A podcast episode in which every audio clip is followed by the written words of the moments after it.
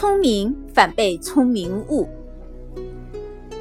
西方有这样一则寓言：在太平洋的一个荒岛上，生活着一群三只眼的怪人。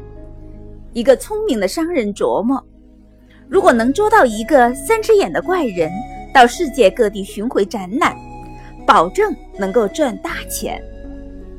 于是，那个聪明的商人打造了一个大铁笼子。带上捕猎装备，驾船到了岛上。不料想，这个岛上长着三只眼的人从未见过长着两只眼的怪物，于是反哺了这个自认为聪明的商人。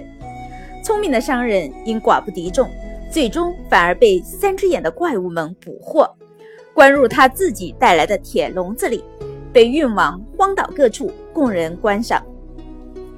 可见。那些成天盘算着猎取他人的聪明人，说不定会成为自己想猎取之人的猎物。把别人当傻子，自作聪明的人，往往会自食其果。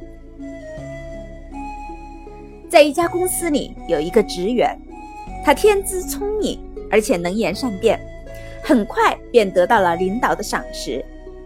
对方暗示他，只要继续努力，便可以升职加薪。他得知后，开始洋洋得意，整日里仗着自己天资聪颖，耍一些小聪明，只顾着阿谀奉承领导上上司，工作上往日积累的优势渐渐消退下去，很快便被后起之秀赶上，甚至超越。一段时间后，他不仅没有得到升职加薪，反而被公司解雇了。